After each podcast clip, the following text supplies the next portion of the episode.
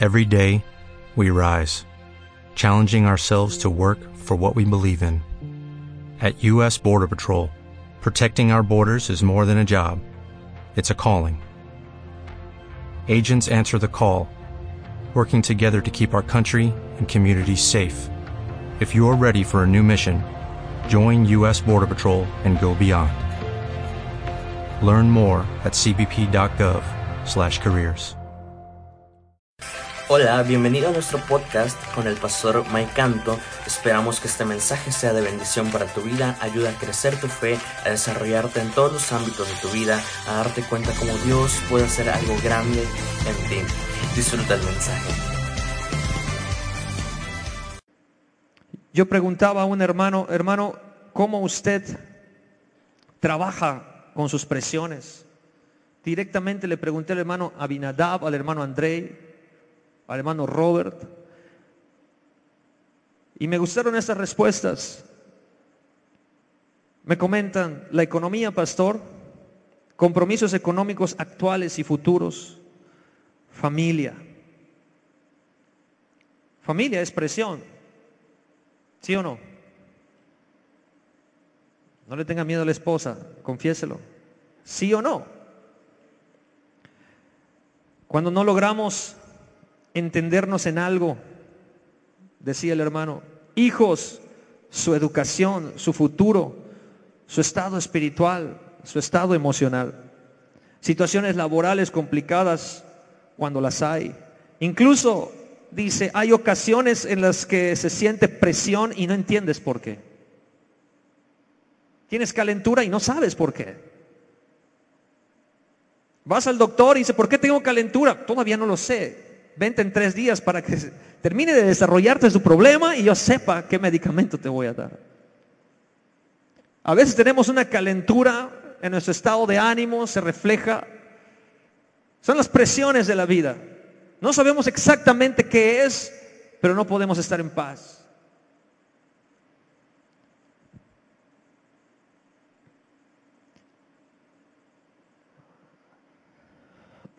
Pienso Dice, enfermedad no hay, dinero tampoco, pero tampoco estamos padeciendo hambres. Todo aparentemente está bien, pero se siente presión. ¿Qué hago para contrarrestarlo? Cualquier presión desaparece cuando veo mi vida en retrospectiva y puedo ver que en todo tiempo Dios ha sido bueno conmigo.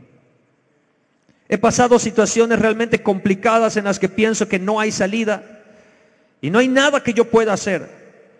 Pero en medio de eso he visto cómo se mueve la mano de Dios y me digo a mí mismo, qué duro y testarudo eres.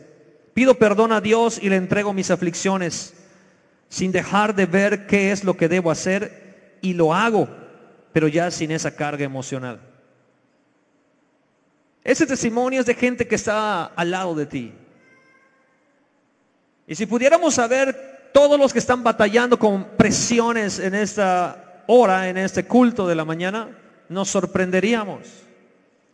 El hecho de que el comité de bienvenida te haya recibido con una sonrisa, o que tus hermanos te hayan dicho, oh, qué bien se te ve esa camisa, qué bonito el color de tu, de tu pantalón.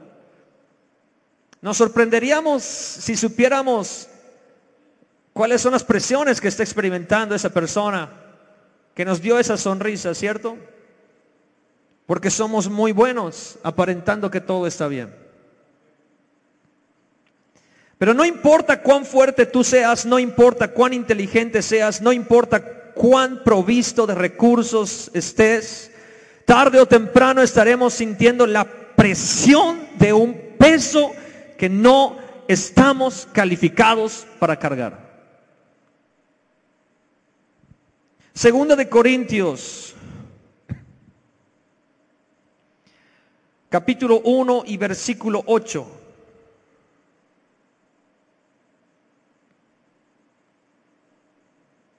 ¿Pueden acompañarme? Segunda de Corintios, capítulo 1 y versículo 8. El que lo tenga puede decir amén. Dice, porque hermanos no queremos que ignoréis acerca de nuestra tribulación, que nos sobrevino en Asia, pues fuimos abrumados sobremanera más allá de qué? De nuestras fuerzas. ¿Sabe quién está hablando? ¿Sabe quién está escribiendo? Está escribiendo Pablo, el apóstol de Jesucristo. Y dice, de tal modo que aún perdimos la esperanza de conservar la vida.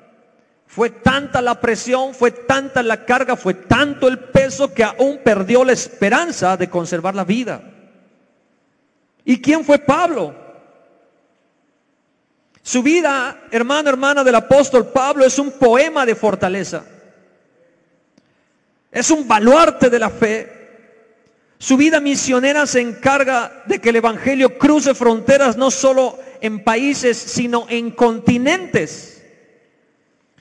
No se detiene ante los judíos que lo maltratan. No se calla ante los que una vez creyeron a los apóstoles, pero se desviaron creyendo en apostasías. No se detiene ante el pueblo gentil que es hostil. Él encontró en los gentiles, en vez de un problema, encontró una oportunidad, encontró un terreno donde producir mucho fruto. Fue altamente efectivo, fue extraordinario. Estaba floreciendo en lugares de idolatría, escúcheme, inmoralidad y fanatismo. Nada lo detenía. Donde él veía, pecado, él decía, donde abundó el pecado, sobreabundará la gracia. Oportunidades en medio de hostilidades y de problemas. Esa era la vida del apóstol Pablo. Nada lo amedrentaba, nada lo amilanaba, se paraba firme ante cualquier adversidad, ante cualquier cultura. Fue un extraordinario maestro. Fue un tremendo evangelista. Fue un plantador de iglesias. Fue un perseguidor que fue convertido en apóstol. ¿Cuántas cosas podemos decir del apóstol Pablo? En resumen, podemos decir que después de Jesucristo fue la persona más influyente del Nuevo Testamento. Su mano escribió la mayoría de los libros del Nuevo Testamento, las epístolas de Pablo, que algunos piensan que fueron 13 y algunos piensan que fueron 14. La cosa es que tiene de su puño y letra escritos tremenda parte del Nuevo Testamento. Una persona muy influyente, respetada, con una filosofía profunda. Fue un médico para los enfermos. Su mensaje fue bien recibido por gente quebrantada quienes aceptaron su mensaje. Pero aún así, quiero decirle que se le hacía difícil seguir al líder que ellos tenían. Porque ese líder no se detenía.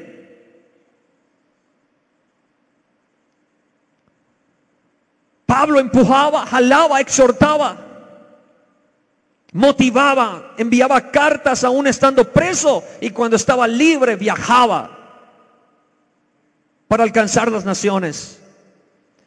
Pero tarde o temprano sentirás el peso de toda la gente que se ha conectado contigo. Porque hay mucha gente que no puede caminar por sí solas. Porque hay personas padeciendo que te necesitan. Y usted tiene que entender que un lugar de liderazgo es un lugar donde gente se va a conectar contigo. Pero esa gente es presión para tu vida. Y con el que no puede avanzar a tu ritmo, tienes que frenarte y detenerte para ayudarlo. Si es fácil pedirle al Señor más puestos de liderazgo, puestos más elevados, pero puestos de liderazgo son puestos de servicio. Más gente se va a conectar contigo, más peso vas a tener sobre tu vida. Y el éxito de tu vida y las victorias de tu vida depende de cómo manejas las presiones. No es un tema sencillo.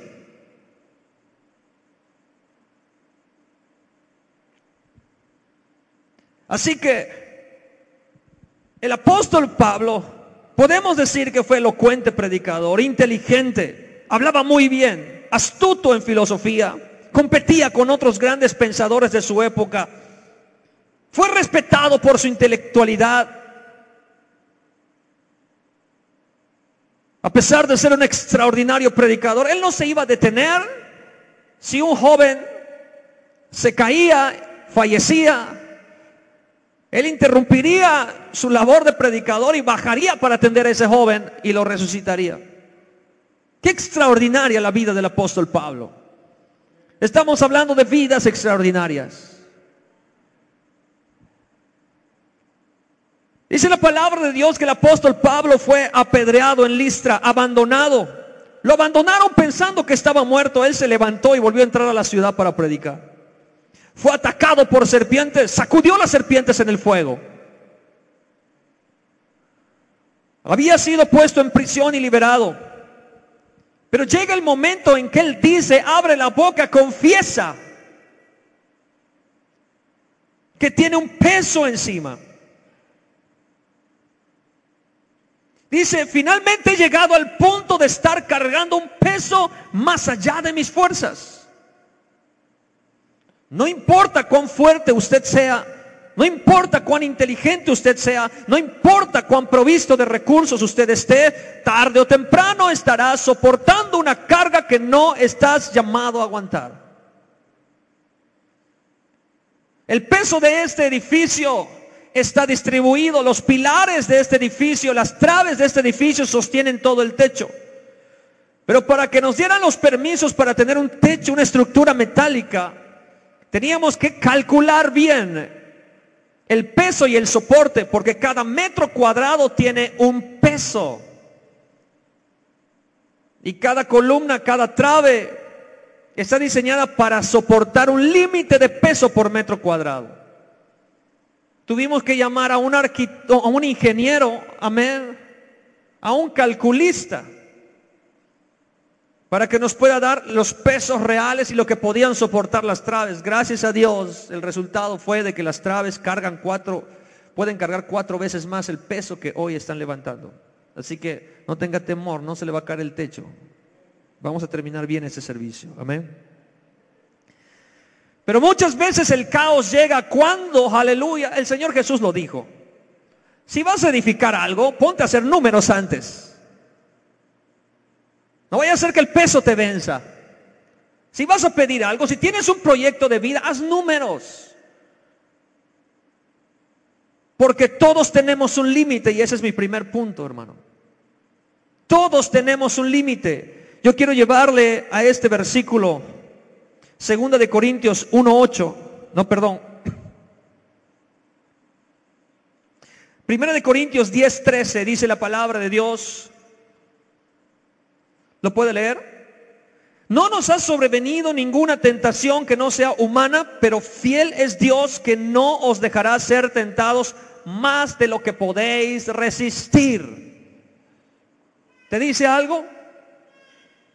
Que Dios sabe cuál es tu límite sabe hasta dónde reside. Ay, pastor, pero Filipenses 4:13 dice, todo lo puedo en Cristo que me fortalece.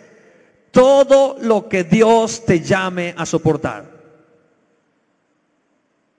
Porque hay pesos en nuestra vida que no hemos sido llamados a cargar. ¿Alguien me está entendiendo? Dice, pero fiel es Dios que no nos dejará ser tentados o probados más de lo que podéis resistir. O sea, más de lo que podéis resistir también te dice que tienes un límite. Sino que dará también juntamente con la prueba la salida para que podáis soportar. Tenemos un límite. Yo como pastor tengo un límite en la iglesia, tengo un peso que puedo aguantar. Y el peso que puedo aguantar, amén, puede ser la mitad de esta congregación. Gracias a Dios puedo liberar peso en gente muy fiel en la iglesia que me ayuda en muchas áreas. Pero yo solo no puedo. Hay un límite que usted puede cargar. Es una realidad que hay pesos que no estamos calificados para cargar. Es mucho para nosotros. Cuando es mucho, escúcheme, cuando queremos y necesitamos que otra gente nos ayude con el peso, es cuando desesperadamente queremos que alguien nos ayude a cargar un poco más. Crece la iglesia y voy necesitando más ayuda. Cuando sé que tengo mucha presión? Cuando estoy necesitando más ayuda. Y si no libero mi carga, la iglesia no va a crecer. Porque los alcances de tu vida están relacionados con el peso que usted puede manejar en su vida. Alguien diga amén. Pero llega el momento, hermano, hermana, que nos sentimos decepcionados porque muchas veces la gente no está dispuesta a cargar el peso. Llegamos a pensar que la gente nos está abandonando nos empezamos a decepcionar. Nos empezamos a sentir frustrados, apesumbrados. No es tanto porque la gente se retire, sino porque usted sabe que tendrá que regresar a cargar ese peso con el que no puede manejar, que el que no puede manejar. No sé si me estoy explicando. Gente te ayuda, pero gente después se retira. Uno se sienta pesadumbrado porque sabe que tiene que regresar a cargar ese peso que ya no tenía que cargar. Y nos podemos sentir cargados. No solamente a mí me pasa como pastor, a usted le pasa como papá, a usted le pasa como mamá, a usted le pasa como empleado, le pasa como jefe, le pasa cuando tiene un negocio, le pasa cuando usted trabaja en un negocio, le pasa cuando educa a sus hijos. Le pasa cuando siente que en su matrimonio las cargas no están bien distribuidas, cierto o falso.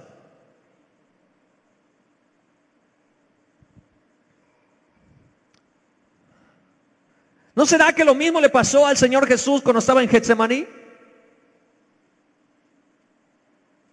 Cuando toma a Juan, a Jacobo y a Pedro y los lleva con él al Getsemaní. En la noche de su arresto, en la noche que él iba a ser entregado. Dice la palabra de Dios que Jesús estaba viviendo un momento de suma tensión. Y él necesitaba que hubiera gente alrededor de él ayudándole a soportar la carga de presión que él tenía. No es fácil saber que te van a desgarrar la espalda. No es fácil saber que te van a golpear. No es fácil saber que te van a torturar. No es fácil saber que te van a traspasar las manos. No es fácil saber que pondrán tu cuerpo en una cruz. ¿Usted podría dormir tranquilo la noche anterior de un sacrificio como ese? Nadie lo podría hacer.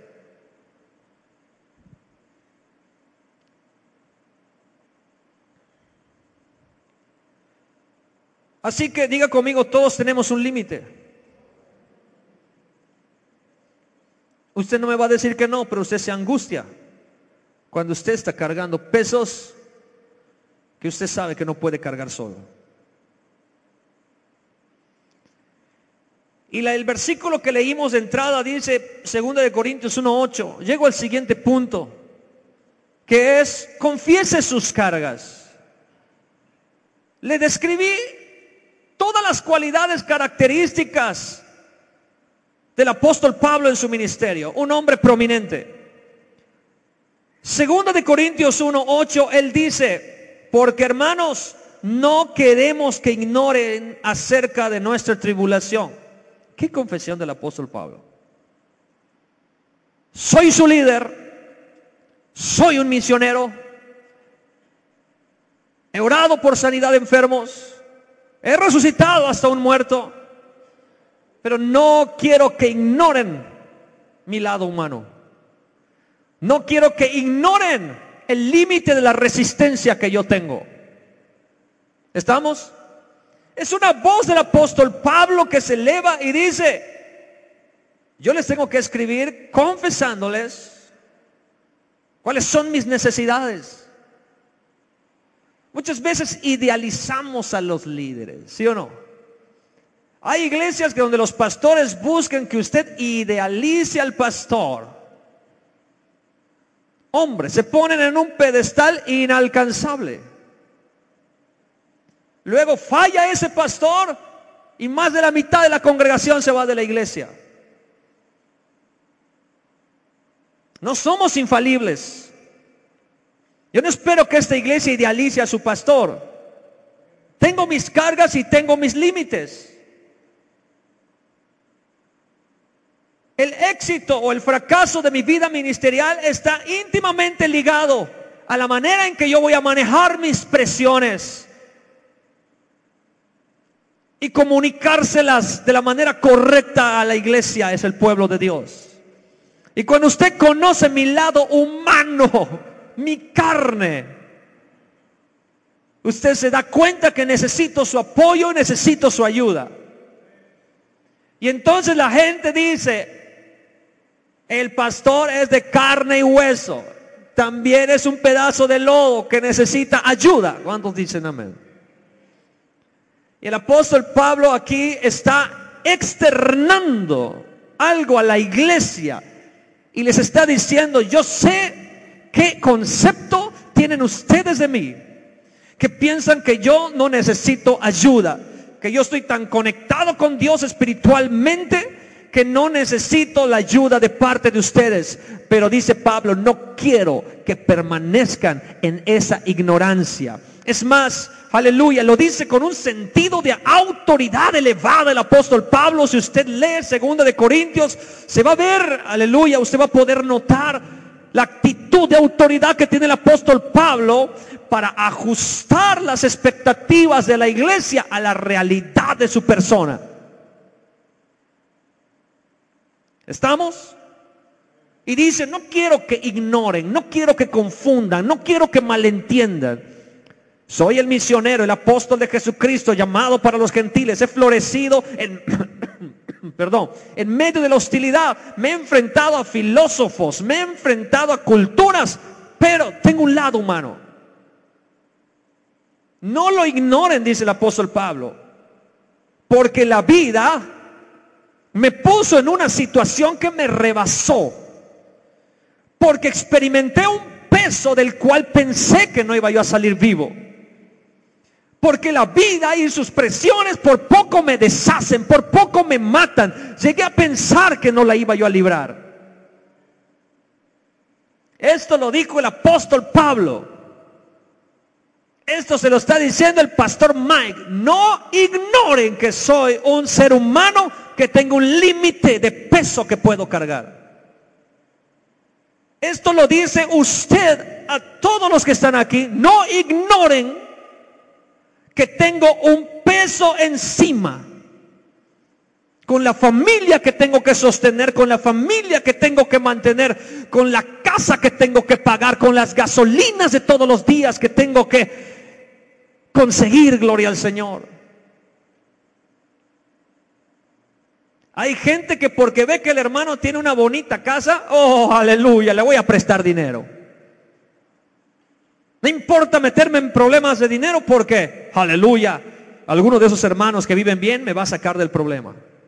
Y usted no sabe las presiones que tiene esa persona, ese hermano, los pagos, aleluya, los límites de peso que puede sostener.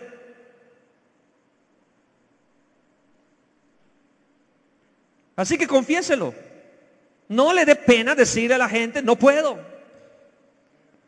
Muchas veces por eso estamos sosteniendo cargas que Dios no nos mandó a levantar. Porque no sabemos decir, no puedo. Una de las personas de la iglesia que tengo miedo que un día me diga, no puedo, la hermana Cindy. Cada vez que falta algo, un soporte en cierta área, yo le, yo le mando un texto, hermana Cindy, ¿será que aparte de lo que ya hace, podría apoyarme en esto?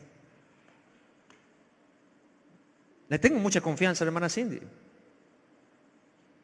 Amén. Pero a veces pienso, ¿no será que le estoy poniendo demasiada carga? Y ella tiene miedo de decirme, no, pastor, por favor, ya no puedo. yo le he dicho, hermana, si no puede, confiéselo. Amén. A veces siento peso, por ejemplo, sentía mucho peso en la, limpieza de, la iglesia. Por mucho tiempo no, no tenía alguien constante que pudiera encargarse de la limpieza. Y llega la hermana Dulce, la esposa del hermano Jaime, y dice, no se preocupe, pastor, deme ese peso. Y no sabe qué aliviado me siento en ese área. Y gracias a Dios hemos encontrado un orden. La hermana Belén se fue. Un peso fuerte encima de mí. ¿Quién administra las finanzas? Agradezco a la hermana Cindy que levanta su mano y dice, pastor, no se preocupe. Y le tengo mucha confianza por la manera en que ha llevado las cosas en la tienda, en, el ministerio este, de los talentos. Y hay otras gentes que también le tengo mucha confianza. Amén. Y siento un peso aliviado. Pero no es pecado, escúcheme bien. Si usted quiere vivir una vida en paz, si quiere subir de lo ordinario a lo extraordinario, usted tiene que aprender a decir, no puedo. Como dijo el apóstol Pablo, no ignoren que a pesar de ser el apóstol de Jesucristo, tengo los pesos que puedo cargar. Tengo mis limitaciones.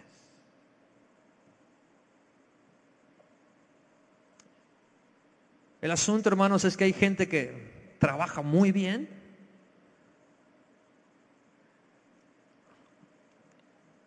Pero no sabe pedir ayuda. Trabaja mejor de lo que pide ayuda. Y es gente que no para. Constantemente se está moviendo y cuando usted no para y no, no se detiene en el camino, usted ya perdió el cálculo del peso que tiene encima. ¿Me entiende? Si no se detiene a medir, a calcular cuánto peso usted está cargando, usted puede seguir. Sí, pastor. Sí, esposo. Sí, familia. Vengas esa carga. Y usted no se detiene. Porque está haciendo, haciendo, haciendo, haciendo, haciendo. Pero nunca se detiene a calcular cuánto ya hay encima de usted. Y cuando no tiene el peso real, no es consciente del peso real que usted está cargando, entonces viene la calentura. Viene el conflicto. Sube la temperatura. El estado de ánimo cambia. Su actitud cambia. Yo me he subido a este púlpito bajo presión, presión grande.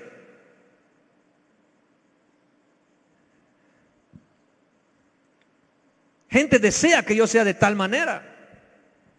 Esta otra, amén, no sabe lo que me dijo esa persona, pero también tiene una opinión de cómo debo yo ser. Hay gente que no sabe qué es subirse aquí, tomar un micrófono y tiene sus opiniones de cómo se debe hacer, pero cuando se sube, la cosa cambia.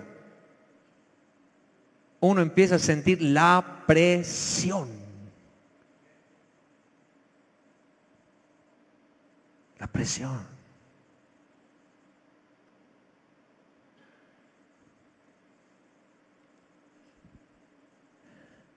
He visto muchas veces miradas como que te acusan porque no sabes manejar una situación. Quizás la respuesta más sana de lo que usted que usted debe escuchar es no quiero que lo ignores. ¿Qué tal si no puedo manejar el peso que tengo encima? Soy un ser humano. Quizás no puedo ser y llegar a, los, a las expectativas que tú tienes de mi persona. Quizás no estás viendo otras áreas que estoy tratando de manejar, que se me están complicando.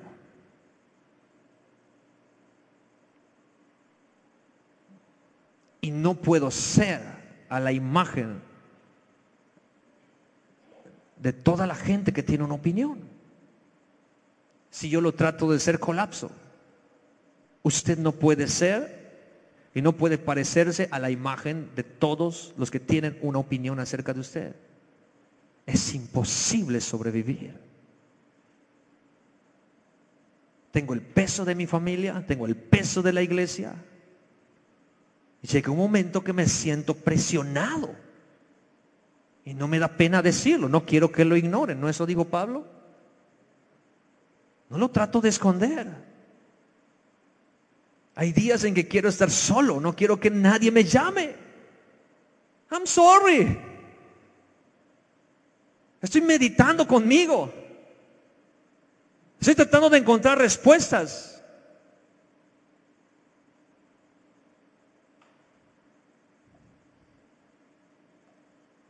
Si usted supiera cuánta gente, usted lo sabe, no logramos llenar sus expectativas. Y eso es presión. La vida es presión. Amén. El matrimonio es presión.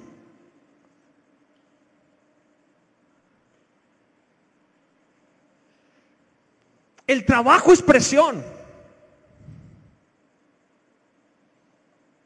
Las amistades son presión. Las amistades quieren que te portes de cierta manera y si no lo logras, empiezan a ejercer presión.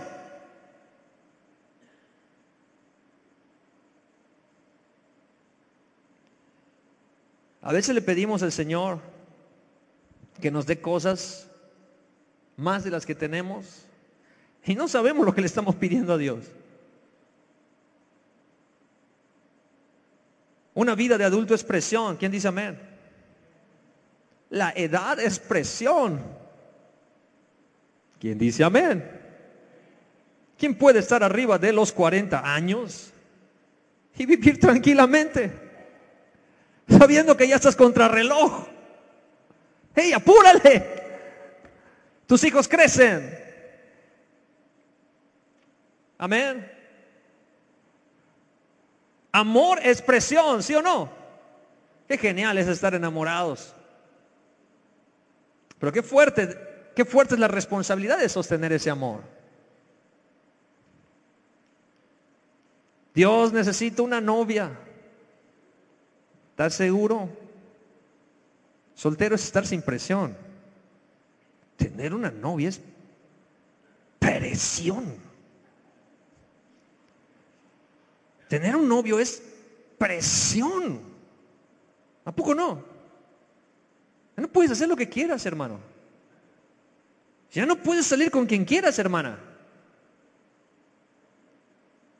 Tienes que dar reporte. Tener que dar reporte es una...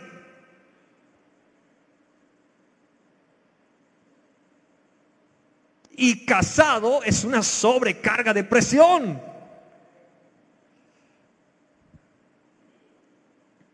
Señor Jesucristo, dame más hijos. Jesús. Me dicen, pastor, no voy por la niña, tranquilos, tranquilos. Estoy tratando, estoy tratando de dominar mis cargas. Amén, tranquilos. Pocos hijos para darles mucho. Es que, pastor, dice la Biblia que henchid la tierra, multiplicarse. Hombre, espérame, espérame, espérame, domino mis cargas con esos dos. Todo es una presión. Pedir más hijos es pedir más presiones al Señor.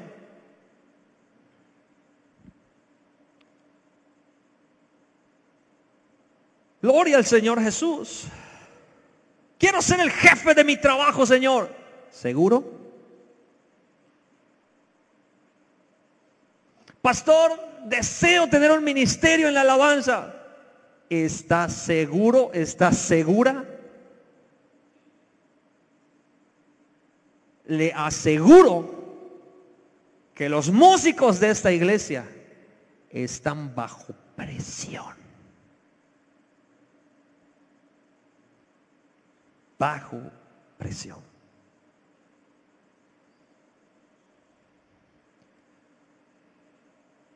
Les voy a exigir puntualidad, asistencia. No pueden faltar a un servicio sin que me digan, ¿Por qué faltaron? Obvio.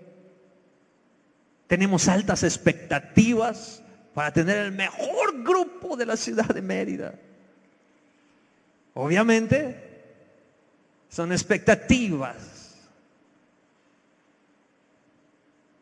Y a la verdad, si usted no está dispuesto a soportar presión y yo le abro la puerta, cuando conozca la presión, va a salir corriendo. Eso es lo que queremos evitar. ¿Me entiende? Jesús estaba bajo una gran presión. Quiero que me pongan la imagen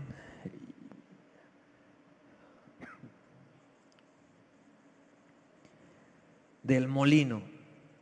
Dice la palabra de Dios que Jesús va a un lugar llamado Getsemaní y lleva con él a Jacobo, a Juan y a Pedro. No llevó a cualquier persona. Jacobo, Juan y Pedro eran sus íntimos del Señor. Estuvieron allá en ese monte alto en la transfiguración. Jacobo, Juan y Pedro estuvieron en la transfiguración de Jesús y pudieron observar a Elías, a Moisés y a Jesús juntos. No de cualquiera era ese privilegio. Jesús había estado con ellos, les había enseñado, había sanado enfermos, había sanado sus enfermedades. Le había hecho vivir milagros, les había dado el privilegio de caminar junto a Él. Y dice la palabra de Dios, y saliendo se fue como solía al monte de los olivos y sus discípulos también le siguieron. Cuando llegó a aquel lugar les dijo, orad que no entréis en tentación. Y él se apartó de ellos a distancia como un tiro de piedra y puesto de rodillas oró diciendo, Padre, si quieres, pasa de mí esta copa, pero no se haga mi voluntad sino la tuya.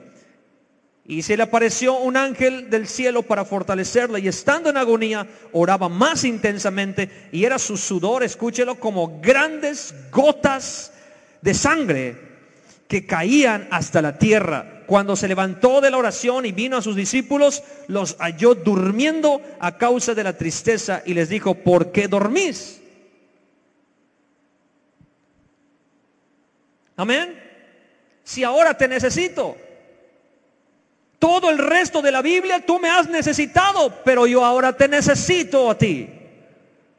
Este es un momento en que les necesito, dice el Señor. Necesito que me sostengan una hora, necesito que me cubran una hora. Estoy presionado en mi humanidad, estoy yendo al jardín del Getsemaní. Les traje porque tenemos un pacto de reciprocidad. Han venido conmigo a todos lados he hecho todo con ustedes y no cuento con nadie más que con ustedes. Ustedes estuvieron conmigo en la transfiguración. ¿Saben qué significa Getsemaní?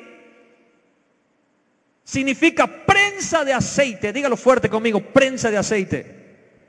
Y está ubicado en la base del monte de los olivos. Del monte de los olivos bajaban el fruto, que era la aceituna. Pero en esa rueda que usted ve en la pantalla, eso se llama molino. Ponían las aceitunas en el molino y las trituraban para que hicieran con ello una pasta como la que usted está viendo. De esa trituración del fruto se producía aceite. ¿Cuántos dicen amén? Pero después de ese molino se pasaba esa, esa pasta que era formada de la trituración y se ponía en una prensa. Y Getsemaní, ahí tengo la imagen también de la prensa. Y esa es la prensa que de la que les estoy hablando eh, el, el, resultado de la trituración de la aceituna se colocaba en esa prensa, se giraba la prensa, hacía presión sobre las aceitunas trituradas hasta sacarle la última gota de aceite. ¿Cuántos dicen a ver? Y Jesús estaba yendo hacia esa prensa, hacia un Getsemaní una noche antes de ser arrestado. Y él dijo, me voy a llevar a mis íntimos ¿Cuántos dicen gloria a Dios? Y se lleva a Jacobo, a Juan y a Pedro, los que habían estado con él. Pero dice la palabra de Dios que Jesús les pide, cúbranme la espalda, por lo menos por una hora, porque mi corazón está, mi alma está en angustia y necesito que ustedes me den soporte espiritual. Pero no es cuando, hermano, ¿A poco no es cuando nosotros estamos más presionados que nos damos cuenta quién verdaderamente está con nosotros? ¿Cuántos dicen amén? Porque cuando nosotros estamos en abundancia, todos están despiertos. Pero cuando estamos en escasez, ahí están durmiendo. ¿Sí o no? Cuando nosotros estamos en prosperidad, la gente está despierta. Pero cuando estamos en situaciones estrechas, ahí la gente parece que está durmiendo. Cuando el Señor Jesús estaba caminando sobre el mar de Galilea, los discípulos estaban despiertos, pero cuando estaba caminando hacia su sacrificio y hacia su sufrimiento, estaban durmiendo. Porque estamos muy despiertos cuando las cosas van bien, pero muy dormidos cuando alguien necesita ayuda. Y es en esos momentos de su vida donde usted ha experimentado el alejamiento, el abandono y el desinterés de la gente. ¿Sí o no? Están dormidos en tu crisis. Están dormidos en tu enfermedad. Estaban despiertos en la manifestación de la deidad de Dios, en el poder de Dios, pero estaban dormidos en la manifestación de su humanidad. Despiertos cuando caminaba sobre las aguas, pero dormidos cuando caminaba rumbo a la cruz. Despiertos cuando estaban levantando muertos, pero bien dormidos cuando buscó a alguien que le ayude en su agonía. Así que la gente estará despierta en tu prosperidad, pero dormida en tu necesidad. Tu misma familia estará despierta en los días de fiesta, pero dormida cuando la necesites. Gente estará despierta a la hora de pedir, pero dormida a la hora de dar. Alguien diga amén. Despierta a la hora de que les cumplas, pero dormidas a la hora del compromiso. Y usted sentirá esa presión de estoy solo en esta situación. Pero el jardín del Getsemaní es el lugar de la presión. Es el lugar donde Dios saca lo más precioso de nosotros. Porque no todo está perdido cuando la gente te abandona. Dios nunca te abandona. Dios nunca te deja. Dios nunca se aleja de ti. Alguien diga gloria a Dios. Cuando Dios está listo para ponerte aparte, aleluya. Imagínense, Jesús ora tres veces porque siente presión. Y si Jesús oró tres veces cuando sentía presión, cuanto más nosotros necesitamos buscar la presencia de Dios cuando nosotros estamos sintiendo una presión, una carga que no podemos levantar. Quiere vivir usted, aleluya, saber manejar sus presiones. Una de las razones, aleluya, por las que usted va a poder alcanzar subir más alto de lo que está es cuando usted sabe depositar sus presiones en las manos de Dios, depositar sus ansiedades en las manos de Dios. ¿Cuántos dicen amén? Estoy cansado, nervioso, no quiero ser más lastimado, no quiero ser más humillado. Pero Jesús dijo, no se haga lo que yo quiera, no se haga como yo lo deseo. Si es tu voluntad que yo sea, aleluya, atravesado por una lanza, atravesado por clavos, puesto una corona de espinas en mi cabeza, si es tu voluntad, aleluya, pase de mí esta copa, pero si tu voluntad es que yo me la tome hasta la última gota, yo me la tomo porque quiero vivir en tu voluntad.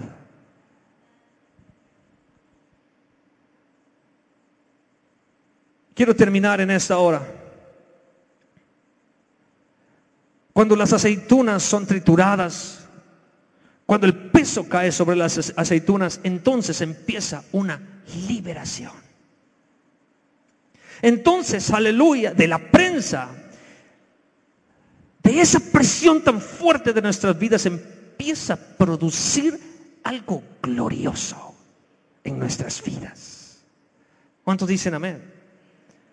Cuando usted siente que nadie está con usted, es el momento de ir, aleluya, a la presencia de Dios, porque dice la palabra de Dios en Salmo 142, versículo 4, ningún hombre cuidó de mí mas Jehová se acordó de mí. Alguien dígame. Alguien diga gloria a Dios.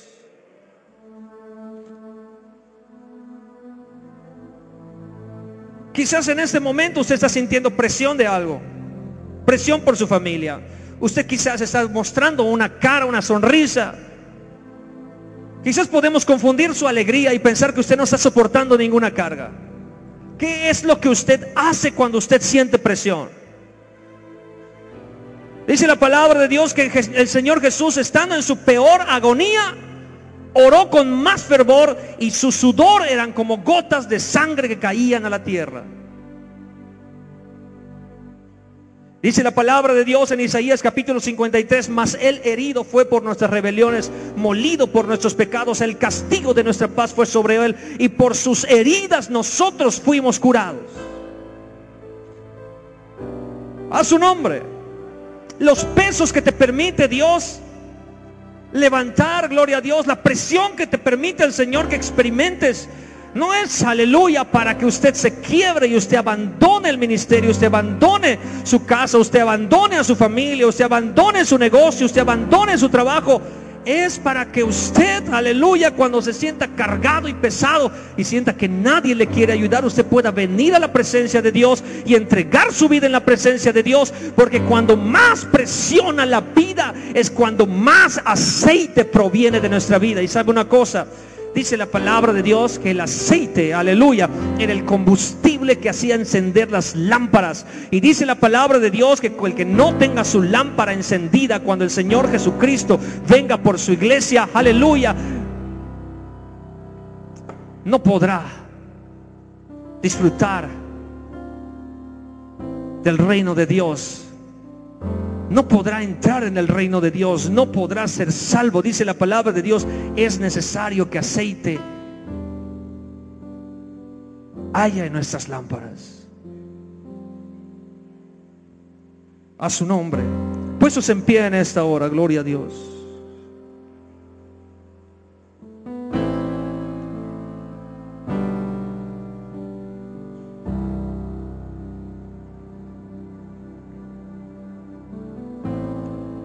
Si usted se siente presionado porque alguien en su vida le ha abandonado y siente que usted está cargando un peso que usted no puede resistir, permita que el Señor Jesucristo le ayude. ¿Cuántos dicen amén? Permita que el Señor Jesucristo se haga cargo. Dice la palabra de Dios, no te voy a dar un peso más grande que el que tú puedes levantar. Y si tu peso, hermano, hermana, hoy es más grande que el que usted puede resistir, no busque ayuda, gloria al Señor Jesús, en alguien que no se la puede dar. El Señor Jesús le puede ayudar a levantar esas cargas. Usted está pasando por tribulación, hágalo saber. Confiésele al Señor Jesús en esta mañana, Señor, Es mucha presión sobre mi vida. Si es tu voluntad, no quisiera pasar por esto. Pero si no hay otra salida, no hay otro camino, aquí está mi vida. Saca lo mejor de mí. Yo puedo ver el rostro de usted en esta mañana y pensar que todas las cosas van bien y la gente puede ver el rostro que usted tiene. Y pensar que no está pasando nada, pero usted puede estar resistiendo una carga muy grande. Y Dios le está haciendo pasar por el molino y le está prensando la vida. Y usted no sabe si va a resistir, pero de esa resistencia el Señor Jesús está sacando algo precioso. Dios le dijo a Jeremías, aprende a entresacar lo precioso de lo vil. Algo glorioso va a salir de usted. Algo glorioso va a salir de su vida. Resista un poco más aunque la gente se le aleje, gloria al Señor Jesús, aunque la gente no llegue hasta el Getsemaní con usted, hay cargas, hermano, hermana, que nadie más va a poder cargarle que el Señor Jesucristo. ¿Cuál es la carga que usted está cargando, que está tratando de resistir? ¿Cuál es esa carga que necesita liberar en esta hora? ¿Sabe cómo termina? Aleluya la oración del Señor Jesús en Getsemaní? Dice la palabra de Dios que vienen a arrestar al Señor Jesús. Y los que habían dormido, los que no habían podido aguantar una hora orando por el Señor Jesús. Llegó el momento difícil, el momento de la presión y no pudieron manejar su presión. El apóstol Pedro, que era íntimo del Señor Jesús, llegan a arrestar al Señor Jesucristo. Y el único que había puesto sus cargas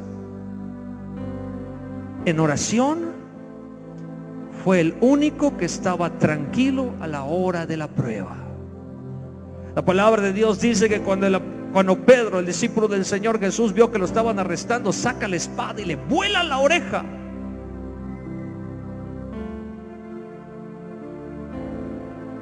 Al que venía con Judas. Y el Señor Jesús, cero estrés, cero presiones. El Señor Jesús toma la oreja y él dice, si yo quisiera, ahora yo oraría al Padre que me mandara un ejército de ángeles. Un ejército de ángeles para que me defienda.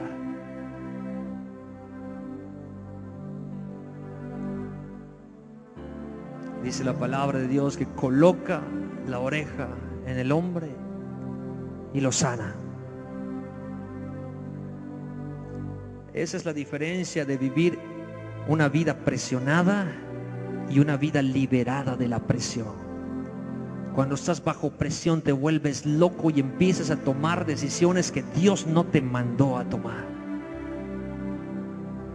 ¿Quién le mandó a Pedro sacar una espada y volar una oreja? ¿Quién se lo mandó?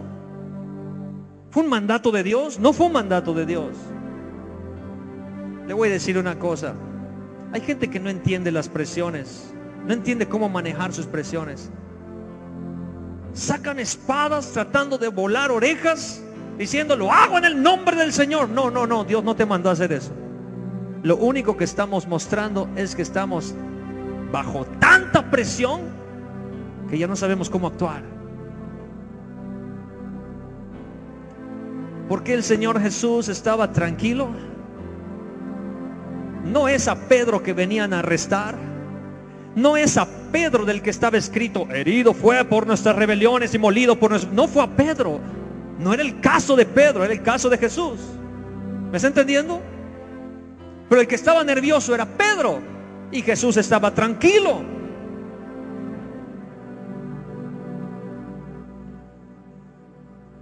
Muchas veces pensamos que sacando la espada y volando orejas vamos a resolver la situación. Solo nos dice que estamos nerviosos que hemos perdido los papeles, que no sabemos tomar decisiones en nuestra vida.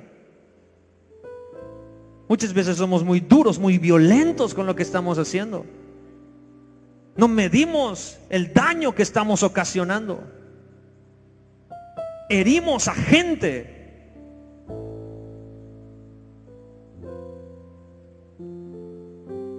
El defensor de Jesús Y Jesús dice, estás fuera de la voluntad de mi Padre. ¿Y sabes por qué estás afuera de la voluntad de mi Padre? Porque estás presionado. ¿Y por qué estás presionado? Porque no pudiste pasar una hora buscando a Dios para liberarte de tu presión. ¿Cuántas veces hemos iniciado la semana tomando malas decisiones, hermanos? Ponemos oración los viernes. No tenemos interés en la oración. Ponemos oración antes del servicio los domingos. No tenemos interés en la oración. Sabemos que debemos buscar a Dios cada día. No lo buscamos. Decía el hermano Abinadaba en su testimonio. Cuando recuerdo cuán bueno ha sido Dios con él y voy a su presencia y le deposito mis cargas. Descompresión, alivio, algo glorioso sucede. ¿Sabe cuándo le voy a decir que está ocurriendo algo glorioso en su vida? Cuando en un mundo de presiones usted puede levantar una oreja, usted puede agarrar algo, un pedazo que alguien, un pedazo de vida que alguien destruyó, puede tomarlo en sus manos y decirle a la gente, yo no vengo a volar tu cabeza ni a volar orejas. Yo puedo darte amor aunque el mundo me odie. Yo puedo ayudarte a levantarte. Aún con todo el peso que tengo encima. Usted sí puede con el peso que tiene encima. Ese peso es necesario en su vida para que Dios saque el aceite de usted. Ese aceite que Dios saca de usted es el que después usa para usted poder ayudar a los demás. Pero si no sabe cómo liberar su presión y sus cargas, si usted evita el Getsemaní en su vida, si usted vive evitando la presencia de Dios, buscando el rostro de Dios.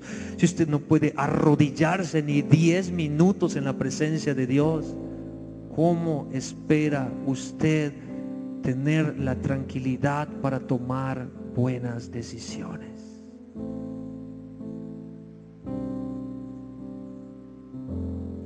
Pasar y descargar nuestras ansiedades en la presencia de Dios nos da como resultado tomar decisiones sabias en momentos difíciles.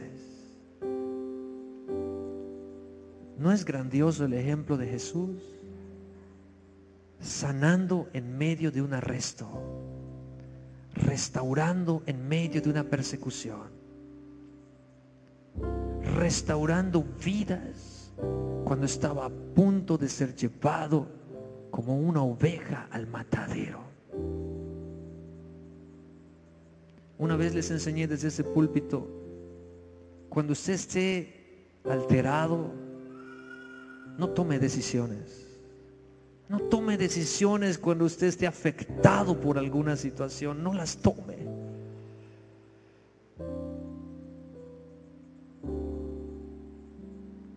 Va a empeorar las cosas.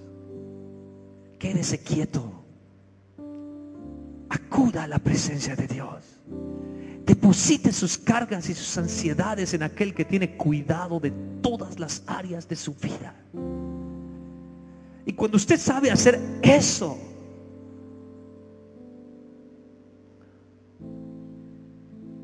no importa la presión del jefe en el trabajo. No importa que el marido no llegue con el gasto. No importa el desamor de la esposa. No importa la desobediencia de los hijos con la que usted tiene que cargar. Tendrá la suficiente serenidad, sabiduría y paz para tomar decisiones correctas y conducir su vida a un nivel más elevado del que vive. No trate de evitar la prensa de Dios porque no nos ha sobrevenido ninguna prueba que no podamos levantar, sostener, soportar. You've worked hard for what you have your money, your assets, your 401k, and home. Isn't it all worth protecting? Nearly one in four consumers have been a victim of identity theft. Lifelock Ultimate Plus helps protect your finances with up to $3 million in reimbursement. LifeLock alerts you to identity threats you might miss, and if your identity is stolen, your dedicated U.S.-based restoration specialist will work to fix it. Let LifeLock help protect what you've worked so hard for. Save 25% off your first year on LifeLock Ultimate Plus at lifeLock.com/slash-aware. Terms apply.